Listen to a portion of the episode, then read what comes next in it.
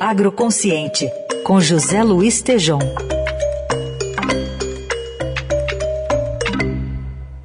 Oi, Tejom, bom dia, como vai? Bom dia, Carol, bom dia, Heisen, ouvintes, bom, bom dia. Bom dia.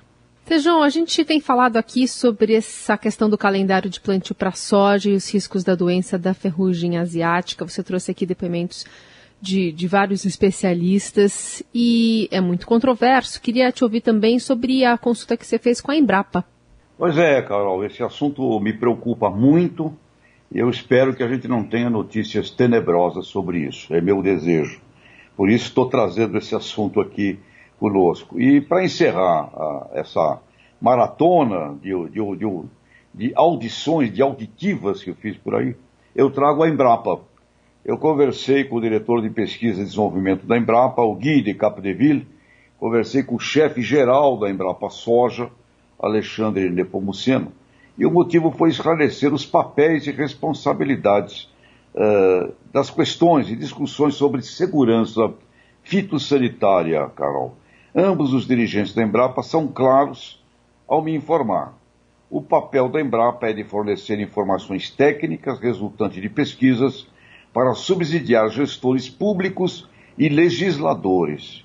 Então cabe ao Ministério da Agricultura e nos estados, às secretarias de agricultura, cabe a elas decidir a permissão e a regulação de cultivos e de suas semeaduras. Portanto, fica muito claro a todos nós, aqui aos nossos ouvintes, que a responsabilidade pelas decisões no aspecto da segurança fitossanitária, desse assunto que eu espero que a gente tenha juízo, bom senso para administrar, é responsabilidade da Secretaria Estadual definir.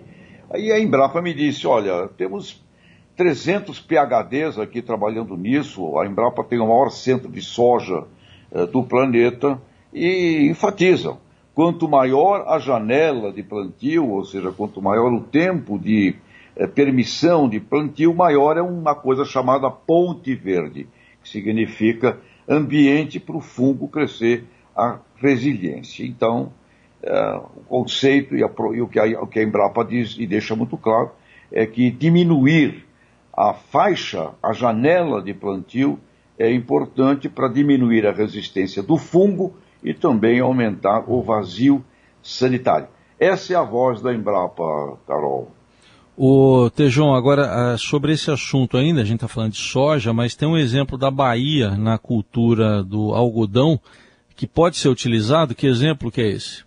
Pois é, a Bahia consegue ter, acho que a turma baiana leva mais jeito para conversar, viu, Heisen? O pessoal da Bahia, no caso do algodão, que é uma, a Bahia é segundo maior produtor do Brasil, o Brasil é segundo maior do mundo. Tem lá um grave problema sanitário também, que é o famoso bicudo do algodão. E lá eles se organizaram com a Fundação Mato Grosso, que é um, com a Fundação Bahia, que é uma fundação de estudos do Estado, com a Embrapa, soltaram uma nota técnica e a Agência de eh, Segurança da Agropecuária da Secretaria da, da Bahia formalizou o procedimento eh, de acordo com os agricultores, a Embrapa, a Fundação Bahia e a Secretaria. Ou seja, chegaram num, num bom acordo do ponto de vista científico. É o exemplo. E o que eu deixaria, meu caro Heisen, para os problemas que estão envolvendo aí o assunto da soja, é, pessoal, é, conversar, né? conversar com cientistas e briga e guerra no assunto da doença fitossanitária vai dar mal para todo mundo. É, é, meio isso que você também deixa de, de, mensagem analisando esse tema durante esses dias, eh, Tejon, de que é, também tá, tá difícil se encontrar um consenso, enfim, é, é, qual que é a sua grande preocupação nessa discussão sobre a soja, que é o nosso principal produto né, de exportação? Muito preocupado, senão não estaria aqui a semana inteira praticamente com esse assunto. Me preocupa muito. Carol, ouvintes, imagine duas vacas loucas, duas vacas loucas atípica, não é doença, param o mundo. Até agora o Brasil está enrolado ainda de voltar a, a, aos carregamentos de, de, de carne para a China, até agora. E é duas vaquinhas loucas atípicas. Imagine, Carol, uma notícia internacional de que o Brasil coloca em risco a saúde da soja com a ferrugem sanitária, porque estamos aqui com discussões em que uns cientistas dizem uma coisa, outros dizem outra. E, então, você imagina o que aconteceria. O Brasil é o maior do mundo em soja. Imagina uma notícia de risco sanitário, soja brasileira em meio à ferrugem asiática. O que, que você acha que vai acontecer? É horrível. Portanto, líderes, né, líderes, como fizeram lá na Bahia, senta numa mesa, discute e toma uma decisão do que é melhor para o Brasil. E nesse sentido, Carol, para com polarização e também para com politização. Não tem política ideológica nesse assunto, sabe, Carol? E o tema é de altíssimo risco. Eu espero que o bom senso possa prevalecer e a própria Life disse, se não resolverem isso, vou entrar com uma ação judicial.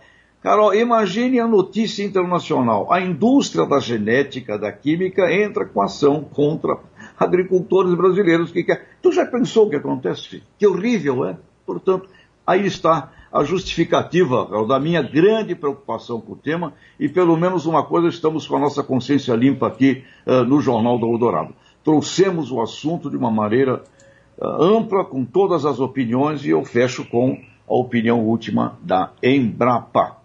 Recado dado, preocupação justificada. Tejam obrigada. Até quarta-feira. Abraços e até quarta. Tchau.